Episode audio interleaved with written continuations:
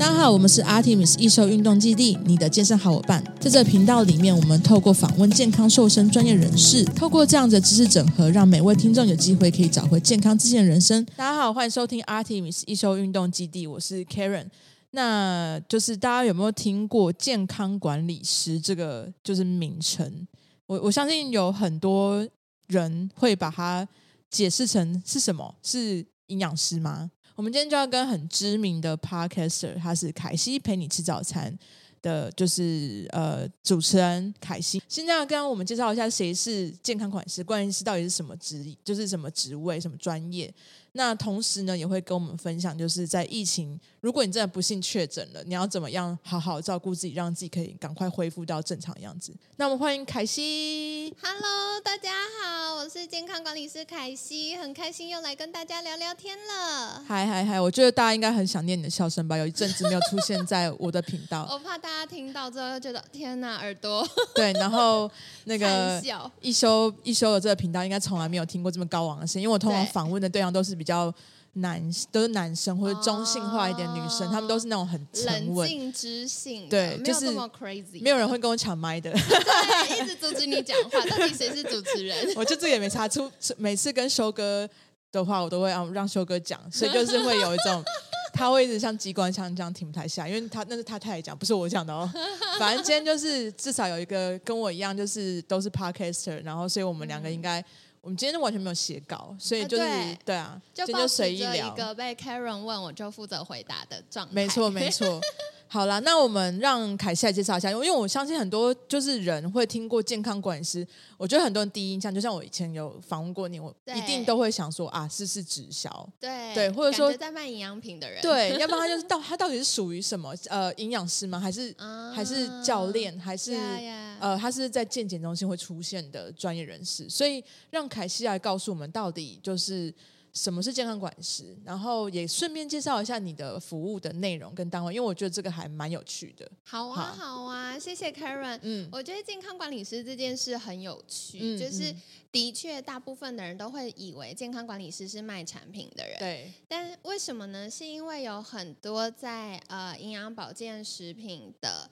业界的伙伴们会加入健康管理师去考这个证照。嗯，那我自己一开始受训，我就是受澳洲的培训。哦，对，所以我对健康管理师的认知，它其实有一点点像我们的加医科医师。嗯嗯嗯，嗯。可是加医科医师他毕竟还是在治疗的人，他还是专业的医师，嗯，所以更多的是呃，健康管理师会在不同的专业之间，比如说医师、物理治疗师、心理师、营养师，嗯，然后。或者不同科别的医师之间陪伴我们的客户去寻求他需要的健康照护服务。嗯嗯嗯，对，所以比较像是这样。OK，其实就是说你，因为很多人可能他，比如说像像我妈好了，她可能屁股睡觉的时候扭伤。最近我很爱讲这个例子，因为她就是睡觉睡睡，然后不知道怎么，她转动她的身体，她的臀大臀中肌受伤，她有点像。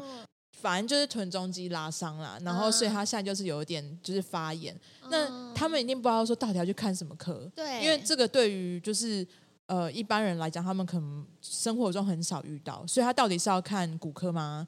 还是要看嗯我不知道，就是就是什么嗯家医科吗？复健科嘛？所以他们都会不知道到底要去看什么科。对，那我觉得健康管理师的角色就是还蛮多元的，他就是什么都会。什么都懂一点，然后所以他知道说，哎，今天这个客户需要什么，然后就可以帮你指派过去。嗯、真的有点像加一科，但是他比加一科在更就是贴近人，对，更 更贴近人，你不用到就是诊所间去看到他。对，对，所以我觉得这角色就真的在我们人呃生活中还蛮重要，因为很多人。知识上面鸿沟嘛，所以你可能今天明明就是肌肉拉伤，然后你去看一个就是骨科，那边瞧你的骨头，但他 明明就是肌肉的问题，对，所以我觉得就是这个角色，我觉得现在越来越。被重视了，对，而且我觉得要说感谢疫情嘛，真的是在疫情这几年，大家越来越重视健康。过去我们都会说预防胜于治疗，对，可是现在预防已经不足以达到我们期待的健康程度，因为没有生病不等于健康，嗯，所以在疫情的这段时间，大家发现哦，我以为我很健康，嗯嗯，其实后来发现哇，很快就染疫了，或者是哎打疫苗的时候症状很严重，或什么什么等等的，在同龄之间发现那个差异，就帮助大家更回过头来去看什么叫做我自己期待中的健康。嗯嗯嗯，对，所以嗯、呃，像刚 Karen 有问到，就是。健康管理师具体在做什么服务？对，那我觉得不同的健康管理师或呃不同领域的健康管理师，其实做的事情不太一样。嗯嗯。那像我自己就是有服务过健保诊所，嗯，也有服务过自费医疗的预防医学诊所，嗯，然后另外也有像现在这样子，就是跟大家分享一些健康知识啊，嗯嗯嗯，在一些学校、企业、协会，嗯。等等，就是跟大家做健康演讲。那特别是今年开始，我们看到越来越多机构，嗯，或越来越多呃私人单位有健康管理师的需要，嗯、所以我们就开始进行健康管理师的培训。嗯嗯嗯，对，很棒哎，因为我觉得很多人他们可能呃其实有这方面兴趣，只是。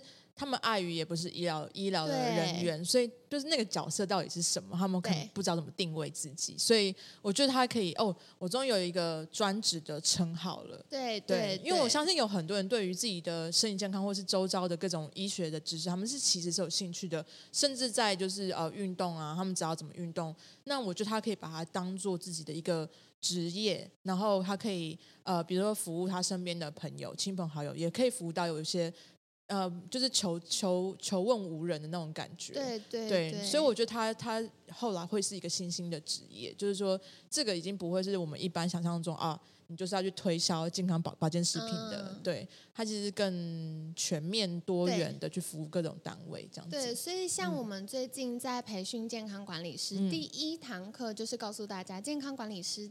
嗯，你从业之后，其实能做的事情非常非常的广，真的真的。对，你要在健身房跟教练合作，嗯，那你可能需要一些解剖学啊、生理学啊、嗯嗯嗯、运动科学的概念。嗯。可是如果你想要跟诊所合作，嗯，你就需要知道你这个诊所初步的概念跟。跨到健康管理，就是从医疗回到健康管理这边的时候，嗯嗯、你的客户也好，病人也好，他需要的是什么？嗯、对对。那另外像我自己，因为我非常非常喜欢小孩，对，所以我有服务过很多是备孕的、嗯、呃夫妻，对。那我就会告诉他们说，哦，如果从备孕的角度，那压力荷尔蒙应该要怎么调整？嗯嗯。那如果想要让宝宝在妈妈的肚子里住的舒服，可以长健康，头好壮壮，对，那这段时间我们的饮食或者是呃我们要补充的营养素等等，可以怎么跟诊所或者是跟啊、呃、一些生殖医学中心做搭配？对啊，对。所以像刚凯琪讲一个，就是每个健康管理师他可能就有都有自己比较专长的部分嘛。那我觉得这个很有趣的点是，呃，比如说像有些人可能他就是营养专长，所以他知道怎么去做饮食的搭配；有些人可能是哎健身专长，没错。所以我觉得他的。嗯，好处是你就会，比如说像从，因为医疗医疗人员，他们可能都是在呃比较从事在他们自己专件领域范围内，他可能就没有触及到，比如说有些癌症的病患，他可能哦标靶治疗完、化疗完了，他癌症痊愈了，可是他回来正常生活中，他还有一段路要走，才有办法回到原本还没有离癌之前的的那个那个状况嘛。对，所以就是说。你就是可以去对接那个哦，他的你的你的医学知识，知道他的那个病症是什么？他可能因为在呃，就是治疗期间，他可能流失掉很多营养素，他可能体力没有那么好，那他可能后续要怎么去做一些补充，做什么运动，做各种让他自己可以恢复到正常的生活的一个很关键人物，因为。有很多人就是可能他重重病过后，我们讲重症过后好了，回到原本的生活的时候，他会发现就是他要花很大力气、更久时间，然后就怎么样也回我回不到以前的生活，对，可能会觉得很容易疲劳啊，或哪里很容易不舒服，而且这时候会有一个无助感，是。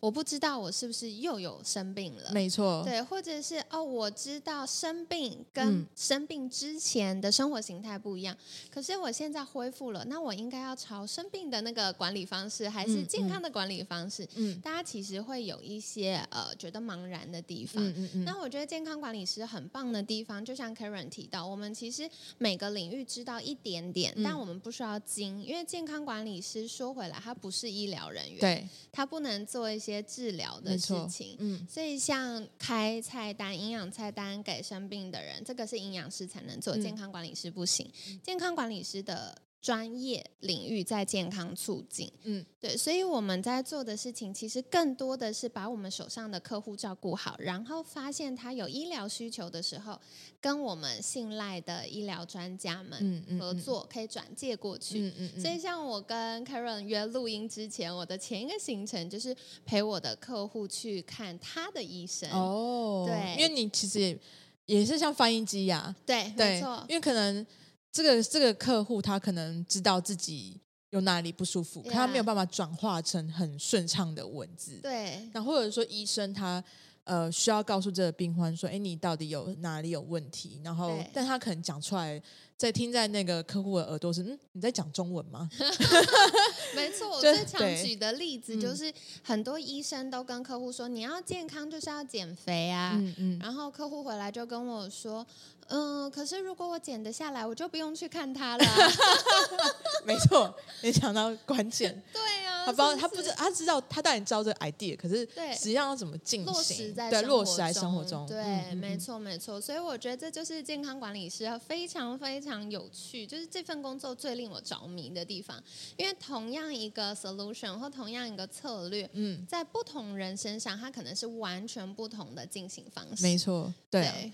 然后像呃，我觉得就是我们这一今天后面的话题就在讲是，如果像我刚我们刚刚讲的嘛.重症或者是说，嗯，我们现在讲预防好了，我觉得可以切几个一个角度，就是说像嗯、呃，大家会比较想知道说，我们先讲。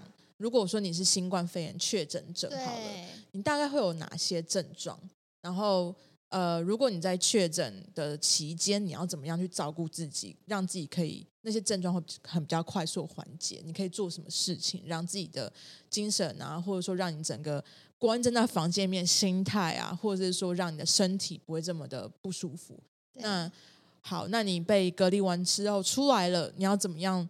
快速的恢复你自己的体力，你要做运动吗？你要怎么吃啊？你要做什么样的调整，然后才有办法回到正常生活？我觉得可以切几个角度，让凯西来跟我们分享一下。哎，不过我这个有题外话，我我不知道这样讲会不会出卖我 我的教练，因为我刚刚讲到心态的部分，是因为他有告诉我说他在隔离的时候，就是他前面三天很痛苦，他后面四天有人习惯了。嗯那他前面三天真的非常痛苦，是因为他的房间很小，就被关那个空间里面，所以他会大概三，就是前面三天他会觉得身体没有办法好好活动，他觉得身体很不舒服。然后，但是他到后面时间就有点像坐牢，坐到习惯了，就是已经就是也不太 care 这件事情，就赶快把时间过完这样。那他觉得很有趣的点是，真正关关在一个空间里面只有七天，但他会忘记自己。有没有穿裤子这件事情？他后来解隔离之后，他就出门了嘛。他出门大概半个小时，他突然进去，我有穿裤子吗？就是他那个，你知道，好可爱。他的心态，心态就是就是没有很快速的转换，就是哎，我现在是在外面的空间。我觉得这很多层面跟凯西刚刚讲的，就是你在各个层面，不是只有。吃啊，运动啊，还有很多的你的 mindset，你的怎么去控制你压力，怎么让你自己的压力不会让你干扰到你现在目前的生活。好，我们现在请凯西跟我们分享一下。好哟，好哟，我觉得刚刚 Karen 问蛮多问题，嗯、那我觉得在这边可以先给大家跳出刚刚 Karen 问问题，先给一个基本概念，就是大家常常会问饮食、运动、睡眠、舒压哪件事最重要？嗯。那我就会跟大家说，其实在，在呃健康管理的概念里面。良好的情绪是第一件事，嗯嗯，嗯，所以如果你今天做了很多运动，然后很认真的执行饮食控制，可是你很不快乐，你甚至越来越烦躁，嗯，然后越来越想要大吃，你要拼了命的控制自己不要失控的话，嗯嗯，就代表这件事执行上有问题，嗯哼，有可能不是方法本身有问题，是它不适合你，也有可能是它不适合现在的状态，嗯哼，所以第一个给大家可以有呃观察。自己身心健康的指标就是有没有良好的情绪。嗯嗯嗯嗯，那第二个呢，就是呃压力调试跟睡眠管理。嗯，我觉得大家在日常生活中，先不要说疫情好了，嗯、平常我们工作很忙的时候，最先妥协的就是吃饭跟睡觉。嗯嗯，对，所以。回过头来，如果要帮我们建构良好的生活形态，嗯，然后健康的生活步调，不管是饮食或者是情绪等等，第二个重要的就是压力调试跟睡眠，嗯嗯嗯，再进一步才是饮食跟营养，嗯，最后才是运动。为什么说最后才是运动？不是说运动不重要，嗯，是。嗯、呃，比如说像饮食，你一天就有三次可以为自己的健康投下一票。对，那今天你吃下去的东西，它是为你的健康加分还是扣分？没有中间值，嗯嗯嗯嗯，没有说哦，应该灰色地带还 OK，没有这种事。炸鸡把皮撕掉。对，就大家都觉得我好像可以创造灰色地带，嗯嗯嗯，但其实没有。嗯嗯嗯。所以在这样的状况下，呃，不是说运动不重要，是健康更贴近我们日常的生活。嗯。好，所以大家有了这样的概念之后，我们来看看疫情。嗯。我觉得关于。呃，确诊之后有什么样的症状？其实不同的病毒株它都会有不同的症状，嗯，然后不同人也会有不同的症状。比如说像近期我的学生们回报的就是喉咙会超痛，对啊，对，然后会有些人有发烧，有些人没有，嗯、那有些人是呃第一二天很痛嗜睡，嗯，然后后来就好了。有些人就是喉咙很痛。然后睡不太着，一直发烧，嗯、然后可能他们会冒冷汗，嗯、然后肠胃很不舒服。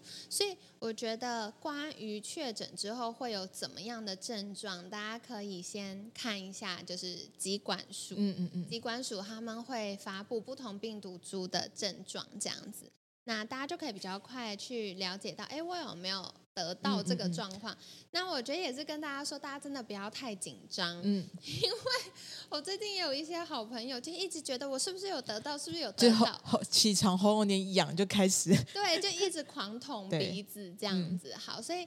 嗯、呃，有的时候，如果你有跟其他人的足迹重叠，嗯、或者是你身边有确诊者的话呢，你可以去验一下，快筛一下，嗯、然后有可能在快筛的当下还验不出来，对，那可能过两三天你再验一次。可是只要开始有疑虑的时候，就先做一下隔离，保护自己也保护别人。嗯嗯嗯。好，那这是一个。另外是万一确诊要怎么办？嗯。其实凯西之前有看过国外的研究，我们就有发现，嗯、呃，身体的免疫系统针对细菌型的感染跟病毒型的感染会做完全不一样的。呃，免疫策略，对。对，如果是细菌型，比如说今天吃到不新鲜的海鲜，嗯，然后吃坏肚子了，嗯、那这样子呢，它就会让我们不想吃东西，然后一直腹泻，把这个细菌排出去，嗯，可是如果是病毒的话呢，身体就会需要。启动呃第一线、第二线、第三线的免疫系统。哦，在这样的状况下，反而身体需要很多的营养，嗯哼哼嗯，因为如果是细菌型，它就让你不想吃东西，然后开始启动酮体，然后饿死这些细菌或把它丢掉。可病毒没办法，所以你会拉肚子，通常都是细菌。呃，也不一定，也不一定。像比如说肠胃型的感冒，有一些也是病毒。对对对。对，所以现在就是免疫系统，它发现有坏人在你的消化道里面，它就会让它呃比较多的水分，比如说细胞间的水分，或我们身体里。本来就是喝的水啊，这些东西、嗯、透过肠道加速把这些坏人冲掉。嗯嗯嗯、那另外就是大家可能看到，比如说发烧、喉咙痛，这时候如果还要吃一些热热的东西、重口味的东西，又会增加负担嘛，对就很不舒服。所以。我有的时候会跟朋友说，这是权宜之计，没有什么健康道理可言。就是你就吃一些果冻或布丁，就凉凉的，凉凉的，对。对，那你至少不会觉得自己那么可怜，一直饿肚子。对，就跟我们小时候发烧，然后大人说要吃什么，这时候就会耍赖，就说我想要吃布丁，是一样的概念。对，对，或冰淇淋。好，这完全没有什么健康概念，就了不起，只能说哦，你冰镇它一下。对。那再来的话呢，我鼓励大家，如果体力允许，可以多吃一些好消化但是有营养价值的东西，比、嗯嗯、如说鱼汤、嗯嗯，嗯，鸡汤、低鸡精，对对，就是帮身体补充一些能量，也补充哦，万一身体攻击到我们肠黏膜啊、嗯，或一些黏膜系统的时候，它有一些氨基酸可以去做修复。嗯嗯嗯，对。那进一步，如果哎慢慢越来越好，要。恢复了，那或者是没有确诊的人，我们要怎么去照顾我们免疫系统？大家一般常见的，或者是像国外做的那种跨国的大的、嗯、大型的研究报告，就会说 B 群、嗯、维生素 C、维生素 D，对，然后钙、镁、锌这些东西。其实就是你平常在吃的这些 综合维他命，意思其实就是你平常的饮食均衡，你就会吃得到的食物。对，就是你日常该做的事情，就是你现在要做的事情。没错。那了不起就是呃，国外也有研究发现，新冠病毒它很容易刺激我们的肠道。嗯嗯嗯。所以如果因为肠道发炎、肠漏症就会增加我们重症的一些症状。OK，所以换句话说，行有余力也可以补充一些，比如说像鱼油啊，嗯嗯嗯嗯，然后酵素啊、益生菌啊，去照顾我们肠道。嗯。但说回来，就是你平常在吃的，你现在就继续吃，这样就可以了。应该是说，大家可能比平常可能会怕胖啊，或者是说。快速的解决一餐，所以他们可能吃的食物的元素比较单一，对，那可能就造成自己的刚刚所谓那些营养元素就不足嘛，所以你比较容易造呃产生重症的原因，就是因为你平时的营养元素就不够了，所以呃在病毒进入到你体内之后，你没有足够的就是这些应该说小尖兵去捍卫你自己的身体，所以就产生重症。那如果说你在之前本来就已经开始。去把你的饮食调整的比较均衡，各种营养元素，然后多元一点，不同样子的食物吃到肚子里面，让身体一直处于是一个很好的、良好的环境。就像其实就像备孕一样啊，对，你不可能就是哦，我今天就是每天都只都只只吃单一的食物，每天都只吃炸鸡，每天都只吃炒饭，每天都只吃我不知道水煎包，你就想要有办法可以好好怀孕，嗯，因为你的身体就没有打造那样环境去。迎接现在的事情嘛，新的事情到来，对啊，对，的确，嗯、像以前我们都会说什么“假愁吧”，是这样，哦，对，“假愁吧”，“ 假愁吧”，对 对对。凯西的台语，嗯，很不好。对，我已经是超不好，你还比我还更不好。对，就是我去我外婆家住了两个月，想学台语，结果我外婆的国语进步了，我的台语还是呈现这样。好，那说回来，就是以前远比较早期啦，因为可能经济条件没有那么好，所以大家觉得有吃饱就好。嗯嗯嗯。那到后来，随着呃经济发展越来越好，大家越来越注重营养。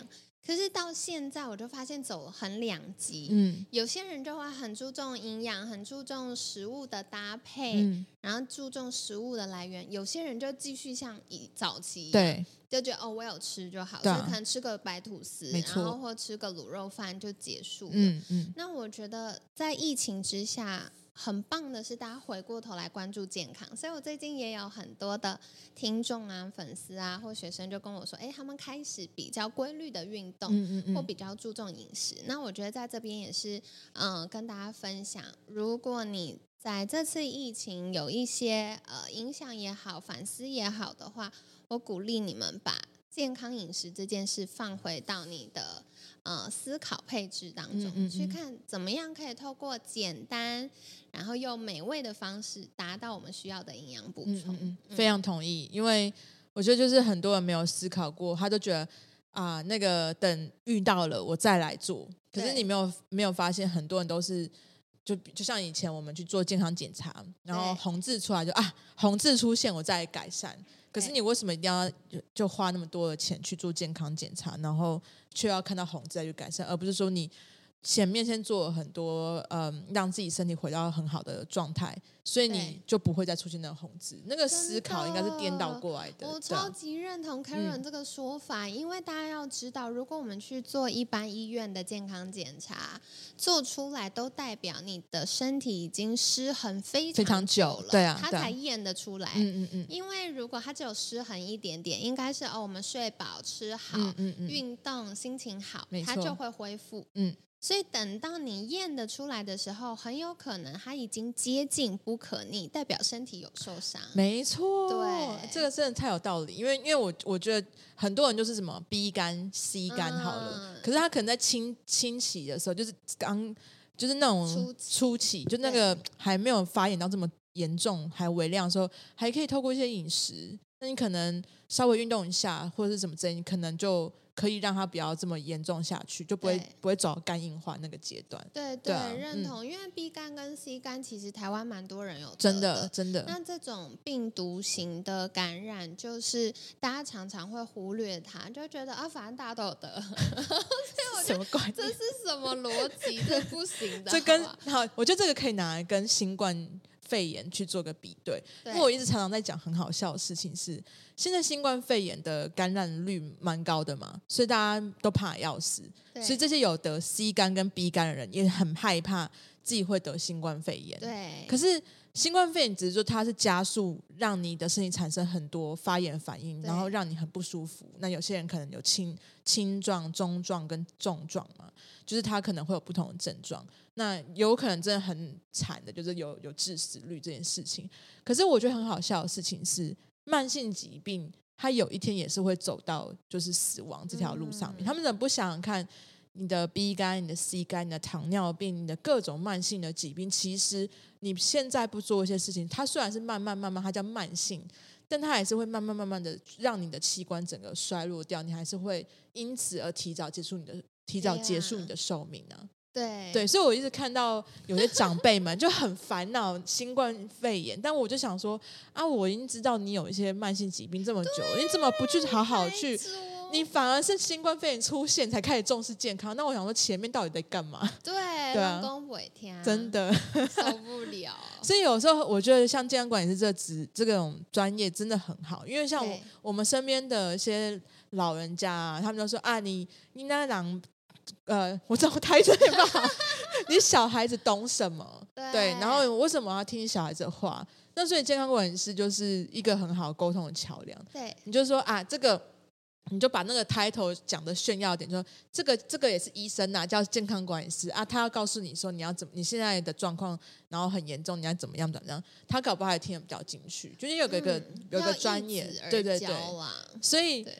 哎，我想问，因为像凯西很年轻嘛，你会不会因为你 会不会因为因为我知道大部分会服务到的对象都会年纪可能比较长，对，会不会因为你的年纪的关系，人家会说嗯，你那么年轻，你真的懂吗？会被挑这样挑战吗？哦，我觉得这问题超棒。对啊，我觉得最感恩的是我一开始服务不是直接面对大众，嗯，嗯嗯，我一开始加入健康管理产业的时候，我服务的对象是医师，而且都是院长等级的医师。哦所以那时候，为了要跟医疗人员沟通，让他们了解健康管理的服务是什么，嗯嗯、怎么样导入呃健保诊所去服务他的这些客户，特别是慢性病的客户，帮助他们可以呃减药啊，或提高生活品质。我们就我一开始读了非常大量的原文 paper，嗯嗯，嗯然后我还要画重点，然后可能要跟院长或者是跟护理长解释说。嗯、呃，真的有国外研究证实这个方法可效哦，呃，有效哦，可行哦。那我们应该要怎么进行？嗯，所以，呃，的确，在一开始我加入健康管理产业，我创业是二十三岁，那时候超小，才大学刚毕业。怎么会有人二十三岁创业？对，而且什么不弄弄这个？对，所以那时候我也会担心，我是不是不够专业，或者我是不是太小了？嗯嗯嗯。那除了穿的很厉害的套装跟超高高跟鞋之外，我觉得帮助我讲话有底气的，就是看过这些 paper。懂懂。所以到后来，即使到现在，我依旧养成呃，我有空就会看一下国外 paper 的习惯。嗯嗯嗯。那特别是疫情，二零二零年国外在大爆发，那台湾很感恩，那时候我们都还很。呃，安全很平静的时候，对我就已经在看国外的研究文献，我心里就有底说，说哦，万一台湾也加入了疫情的行列，嗯嗯，我可以怎么样去帮助我的客户？嗯嗯嗯，对，所以我觉得持续学习跟呃养成得到第一手资料，这个在成为健康管理师之后是非常重要的事，然后也是避免我一直被 challenge 的方法。我觉得他那个凯西心态超棒，因为。谁有那个勇气二十三岁就创业，而且他是面对是那种呃所谓最对权威的，你知道医院等级院长等级，我觉得很，我觉得这个跟年纪真的无关。这完完全是跟心态有关，嗯，就是你今天不管你是几岁，但是如果你没有这一种，嗯，你这件事情它真的很重要，好了，你会想尽各种办法去完成它，所以你会需要哦，我知道我一定要有足够的医疗的，就是呃，就是比如说像研究背景去 support 我的观点什么之类的，那或者是说你在穿着打扮上面，你就让你看起来就不是一个年轻人嘛，所以我就在各个层面、各个方面。处事、讲话态度，然后你的呃回家功课什么之类，各个方面都让自己是不会被挑战的。嗯、我觉得这个也不是只有在健康管理师，我觉得这个在所有的职场、所有的职位都会遇到的事情。对啊，对我那时候遇到一个很棒很棒的前辈，他跟我分享说，你想要成为怎样的人，你就要从内到外，你整个身心。都要长得像那样的人，对，对，那你。装刚开始假装嘛，fake it until you make it，就是假装久了，你就会长成那样。嗯嗯嗯，所以我觉得这件事对我来说，我很幸运，在我创业的路程遇到很多非常优秀而且专业的前辈们，然后他们告诉我这个概念。而且我觉得健康管理师这个角色最棒最棒的一件事情是，我不用治疗我的客户，嗯嗯嗯嗯，我只是陪伴他，协助他，然后帮他辨别网络的那么多资讯到。到底是内容农场文还是正确的资讯？同时，我知道我跟医生沟通不是为了看这么多 paper，不是为了把医生变倒。懂懂。我是为了听得懂医生说的话，然后去帮助我的客人。所以换句话说，我在服务我客人的时候，我知道我背后有很多的医疗专家。嗯嗯。然后我觉得状况不对，我就先送去，请他们帮我确认。嗯嗯嗯。所以我觉得健康管理师的角色真的非常有趣，我觉得这工作非常好玩。对啊，嗯，就是我觉得这个就是跟。还是回到那个态度的问题啦，因为真的有很多，你看你刚刚这样讲，就就 flashback 到很多时候在呃工作上面遇到一些就是就是同梯的，或者说比较晚辈甚至前辈好了，你就看得出来，就是他们好这样讲，我觉得台湾的台湾的人啊，普遍都会比较不主动，所以他会。比较等待机会，而不是去开发机会那一种，Yeah. 就会比较坐，就是坐等机会送上门。可是很少有人会主动的去敲门去找机会。就是我觉得台湾的呃很多人比较普遍，就是比较这样，尤其像健康有有关有关，嗯、就是嗯，像我都会觉得我我不懂东西，我一定要赶快去问到，啊、我一定要举手发问，我一定要我我就我我超级讨厌那种我被晾在那边，然后。还有我也很讨厌装懂的人，嗯、就 好不好意思，我怎么在这边抱怨？就是我不喜欢那种，就是你明明就不懂，可是又要去装懂，然后，但是你的这装懂后面去证实的事情的时候，他很虚。对对啊，所以我觉得像健康管理就是特别会被挑战这，因为你不是医疗单位，你也不是营养营养师，你也不是就是呃教练，所以你到底要怎么样去让你足够就是这些后面去证实的东西很 solid 很很扎实？对，我觉得这件事情超难，而且又还是一个大家都不太认识的职业。对对，对所以我觉得在各个产业，我今天今天凯西讲了一个。我就听到听众，如果你们真的有感的话，应该会非常的感谢凯西 分享，因为我觉得很多时候人生就是很快就过了，真的，一眨超过超快。你可能啊，我一直等一直等，然后就哎，二十岁等到三十岁，等到四十岁，你就还在做同样的事情，所以你会希望你自己，我们现在时代这么快，你会希望自己是很快速大要的前进。对，所以你会需要我们现在的人要更，就是更主动、更积极的去开发各种机会，尤其是我觉得多学习、多进进进修、内化这件事情真的非常重要。我这个我想要补充，我要帮大家说句话，因为我觉得在台湾过去啦，嗯、我觉得现在很棒，就是越来越多元学习。可是，在过去，至少我成长阶段，嗯。大家都还很注重成绩哦，对。可是成绩会让孩子们很害怕犯错，真的真的。可是我在整个创业的阶段，真正有价值的人生经验都是从犯错得来的。对啊，对啊。我犯过了错，我才发现哦，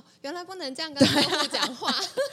然后 try and error 嘛，对，然后犯过了错才能像刚刚。就是 Karen 讲到的，我不是不懂装懂。哦、我可以有自信的说，哦，抱歉，这个不是我的专业，但我可以去查，或我觉得你可以去问哪一位医疗人员，他更厉害。嗯嗯嗯嗯、我觉得那个是在这个过程当中去得到的自信跟安全感。哎，我对我刚刚就是你这样讲，我就要重新修正我刚刚讲那个装懂那那一段，因为我觉得对没有错，我觉得真的台湾人普遍真的非常怕犯错，很 就很像你今天做错一件事情就，就就是对真的。我觉得你做错就做错又怎么样？Yeah. 我觉得做错你还勇敢承认，你还知道去找解答。我觉得这件事情非常难得。对，对，因为我也做过很多错误啊，然后我也做过很多错误的决定，但是我都还好吧，脸皮可能比较厚。我还会，我还是会很大方承认，而且我很常讲我的错误。对，因为我觉得那个是。那一段经历是我真的是快速学习的一一段一段经历，而且也快速的让我推进我去做一个决定的一个一个出发点。如果你不去有这件事情触发，你不会知道说我有选项，我有选择出来。而且你犯过错，你才会有同理心，知道哦，别人不是故意的，他就是生命在这个阶段，他在有这样的学习。那我觉得另外一个就是我嗯。我自己啦，嗯、非常非常幸运，是我在很年轻的时候找到我非常喜欢的工作。没错，这个是大部分人比较困难的。对，他可能做十几年，然后都还找不到自己喜欢的事情。我常常遇到要快退休，五十几岁快退休的客户跟我说，我就说。你工作压力这么大，然后我觉得你也没有那么喜欢你的工作，嗯、你是为了什么要在这份工作可以待个十几二十年？嗯，因为健康管理师有时候要解决客户的问题，不只是生理，对，更多是心理或压力影响。因为你刚刚讲第一个要先抒发自己的情绪嘛，对对对，对，是的，所以我就会开始跟客户去聊一些我觉得比较重要但很深入的话题。嗯嗯嗯，嗯，那客户如果愿意，我们就会继续聊。嗯、所以。很多客户就会跟我说啊，反正就进了公司啦，公司没有把我开除啊，那我就待着啊。然后慢慢公司又做了什么转型啊，我又被划到什么部门呢？然后我就发现很多这都是被动的。嗯嗯。那我觉得在听 Podcast 的听众们，我想跟你们分享的是，我们人生永远有选择的机会。真的，就算你不做选择，你认为你没有选择。这都只代表你把你的选择权交给了别人，嗯嗯嗯，你主动的把选择权丢出去，对啊，对啊，而不是被迫的。对啊，对，所以在这样的状况下，像我们在培训健康管理师，我都跟大家说，我们的 C 级证照其实已经等于人家的有一些单位的 A 级了。哇哦！因为就是资讯量很大，为什么？因为我们希望大家真的成为健康管理师之后，是有能力去服务客户，而不是只上了一天或两天的培训。培训课这样。对，你听我讲了。只代表我很厉害，跟你一点关系都没有。嗯嗯嗯，所以我们的培训课非常非常扎实，就是会有实做嘛。你这样讲起来的话，对，对我们是有考核，然后我们考核不是笔试，是要实做的。Okay. 对，那我们的证照到了 B 级、A 级之后，我们会帮呃每一个。学员做一对一的生涯指引评测，哇，这好好棒哎！是几百题，国外美国正式授权的，一、嗯、就是那种生涯指引评测。教练教练证照有时候都还没有哎。对，我应该说大部分都没有吧。大部分应该都没有，因为大部分都强调专业。专业，对。可是诚实的说，我自己创业九年多，快十年了，嗯，我觉得最重要的都不是专业，不能说专业不重要，是专业它是一个需要花时间培养养成的过程。它需要有，就是你需要有那个职涯，才有办法把你的专业放到里面去。对对对对，对。对可是更重要的事情是怎么样推动你在这个专业里面不放弃、持续学习？你要持续服务客户、持续学习，还不被市场淘汰，其实是一件困难的事。嗯嗯嗯。所以要怎么样同时做到这三件事？最重要、最重要的核心在于你对这件事有热情。嗯嗯。你有永远不会放弃他的热情。嗯嗯。所以我们想要帮助每一位学员找到的是，到底在整个这么庞大的健康管理领域里面，你的热情在哪里？对啊，我像。有很多像现在很多健身教练嘛，yeah. 就是他变成一个很夯的那个职业，所以像我之前就有一些朋友，他就后来也是健身到一个阶段，然后就说：“嗯，我去，我要我要去当教练。”我说：“你你真的要去当教练吗？你有你有想过当教练是你的就是你的所爱兴趣吗？”他说：“不是，哎，只是好像嗯，就是现在当教练是一个趋势。”自己做就是自己教别人是完全不一样的事情。我说你有没有想过，你开如果你之后开始教教学，你有没有一个计划？就像你刚刚讲的职涯嘛，你有没有一个规划？你要怎么？你要去当什么样的教练？你要透过怎么样的管道去成为，而且他他一开始就想当自由教练，所以我就想说，你有没有想过你在如何成为一个自由教练，是人家知道你的这段路上面要透过什么管道，对，然后你要用什么去吸引他。你要怎么让别人知道你在哪里教课？对对对，对，然后再就是你愿意花多久时间、多少时间一天去教学生？没错。你有没有想过，你现在很爱这个健身，你都常常很多时间想利用可以去练，可是你当了教练之后是没有时间的。对，对啊。所以我真的觉得像你刚刚讲的，找到人生所爱真的很重要。就像呃，有很多人他可能就是觉得别人在做什么就做什么，跟风，然后觉得这是一个很好的。就是大家都喜欢职业，所以我就去做了，但是从来就没有回头思考说是不是适合自己，然后是不是喜欢，然后你自己有没有办法做一个很长期的投入在这里面，这是完全不一样的事情。对，啊、对，很多人在做的事只代表他安全，对，没错，对，他不代表是最好的，也不代表适合你。嗯嗯，嗯，那更多最好、最适合你的，都是没有人走的路。嗯嗯，嗯，嗯，所以像我们做那个评测，它就会结合你的人格特质。人格特质是从我们出生到老后百分之八十不会改变的嘛。嗯嗯，嗯，所以它结合你的人格特质、兴趣跟能力，因为兴趣跟能力一定要结合。对、然后再来的话，它会评测你的价值观，价值观。是随着我们人生不同阶段会推进的，嗯嗯嗯，所以他会把你的人格特质、兴趣、能力、价值观结合之后，告诉你适合做什么事情。嗯嗯嗯，那。嗯，我们就会在这个过程中帮助，一方面是我们了解学员们的状况，然后另外一部分是帮助他认识自己。嗯嗯，所以每一个人，我期待是未来我们培训出来的健康管理师，不是凯西一号、凯西二号、凯西三号，是他有自己的个性、自己的专长，自己也知道怎么去走出自己的一条路。对，嗯、对，他应该要在健康管理领域的不同地方，嗯、我们才会有更多就是呃有专业知识又有能力的人去。嗯服务我们的客户，对啊，对啊，对，超赞！我很期待。我觉得，呃，如果真的对大健康领域啊很有很有兴趣的人，然后你现在，因为我觉得，我觉得健康管理真的很像一个怎么讲啊？它就是这个精通 生加医科，就是如果是医院的体制来讲，它真的就是加医科，就是你什么都懂，然后什么都可以做初步处理，但进阶要做其他的就需要其他。我觉得如果真的想要进大健康产业，可以先去做，先去考健康管理师。对，然后你可能在健康管理师之后，透过凯西的职涯分析，你就会发现自己比较适合什么样的路。可能你可以适合走就是教练，你可能适合走功能医学，对，各种就是怎么门路。你要怎么被被派去哪里？他可能都可以从这里面，好像那个哈利波特对分类帽，分类帽，我好想有一顶。我觉得你们那种结业仪式可以戴分类帽，公布你自己是哪哪一个。欸、对啊，我觉得这 idea 不错，给 A 级的同学好了。可以可以可以，对啊。然后我觉得今天时间其实也差不多了。然后呃，我们让凯西宣传一下，你现在有没有就是什么时候还会来推这个？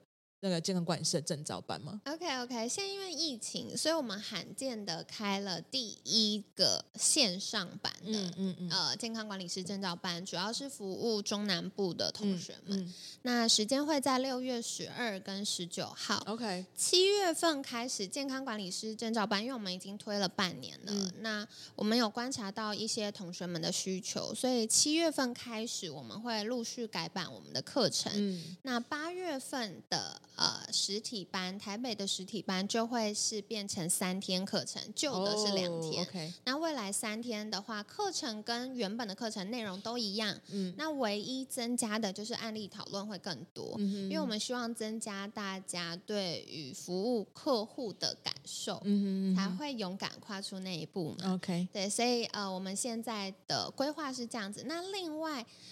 就是如果在七月份之前考证照的同学，我们有一个呃线上陪跑的功能哦。Oh. 我觉得非常感谢 Karen 给我这个 idea，我发现这超棒。对，呃，这个这渊渊源就是在去年我们有合作，然后所以我们原本要办一个就是健康的陪跑的学院。对对，然后我们就是从各个角度出发，然后像凯西就是一个营养的专业的陪跑。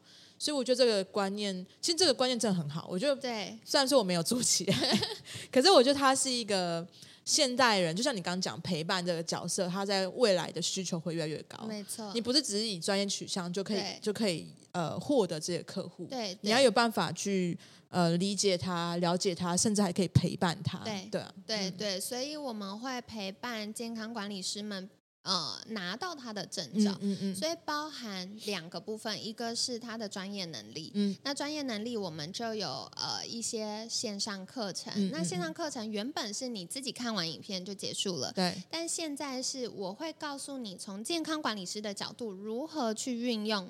这个课程的内容帮助你的客户，OK，所以我们会有每个月一次的线上导读会，这样说好了，oh, okay. 嗯，对。那另外一个就是，呃，除了有专业知识之外，第二个就是要服务你的客户们，嗯嗯，所以我们会有个案讨论会，嗯，那现在学姐们运作的已经不错了，而且我最感动、最感动的事情是，大家一开始上完两整天的证照班，其实就觉得天哪，好多资讯哦，然后他们试着在消化跟呃同整。内化的过程。嗯嗯嗯但是上了第一次正呃，就是线上的个案讨论会之后，我发现大家有大幅的进步，嗯，然后他们开始服务自己的个案。到了第二次个案讨论会，大家把需要讨论个案丢出来，我们一起线上讨论的时候，他们已经成为一个健康管理师了。嗯，我发现他们讲出来的话，然后体贴客户的心，那个同理心，以及结合专业落实在生活中的能力，嗯，已经是一位健康管理师了。嗯嗯，所以我就发现，哇哦，真的很感人。就还是除了就是培训课以外的时间，还是要持续学习啦。对对对对对，所以陪陪跑这件事情，陪跑这件事情有被证实，就对。对，超棒！我真的很期待我们那时候录的课程。应该是说我我那时候我没有去做前期没有做好行销漏斗，对。但是我觉得其实也还好，我觉得那个时候。我们的这个课程其实拍了也不会说浪费了，我们后面还是有有一些东西可以塞。我觉得主要是大环境需要酝酿，对啊，但我觉得，嗯、呃。以产品的角度来说，课程设计本身没有问题。嗯嗯嗯，对啊，所以需求面对，所以或许它之后就变我们健康管理师 B 级的课程。可以啊，我们就把它丢进去，然后让他让他上啊，然后让让他有各个观念、物质，然后心态。那那课程真的很精彩，我觉得好好玩哦，我自己都很想上。你下次带规划，对，我们直接放进去。可以，可以，可以。好好好。对啊，对啊，嗯嗯，很开心今天有机会来跟客人聊天。我也是啊，我也是啊，超久没听到那么灿烂的笑声。对，高音频。好，那我会把凯西的各个资讯，你再把那个培训班，因为六月快到了嘛，对。培训班的课程，然后放到我们节目的介绍处里面。那所以大家记得要去关注他，然后有兴趣的赶快去报名，因为已经快到了。对，对，然后呃，如果喜欢我们的频道，他的频道叫凯西陪你吃早餐，是营养类别。那也记得帮他订阅他的频道，然后每天早上他是一到五的节目，是一到六，一到六。超拼的要命了，好累哦！一到六每天早上八点就听到他的声音，然后高音频的笑声，对，然后他节目你，他节目比较短，所以你就是短短的听完一个 idea，然后陪伴大家上班通勤的时间，没错没错。好，然后就是我们 Artemis 一休运动基地的官方 Line at，如果有想要了解凯西，不知道怎么去哪里找他，也可以加我们的 Line at 去呃询问我们。我们下次见喽，谢谢凯西，拜拜。谢谢 Karen，大家拜拜，拜拜。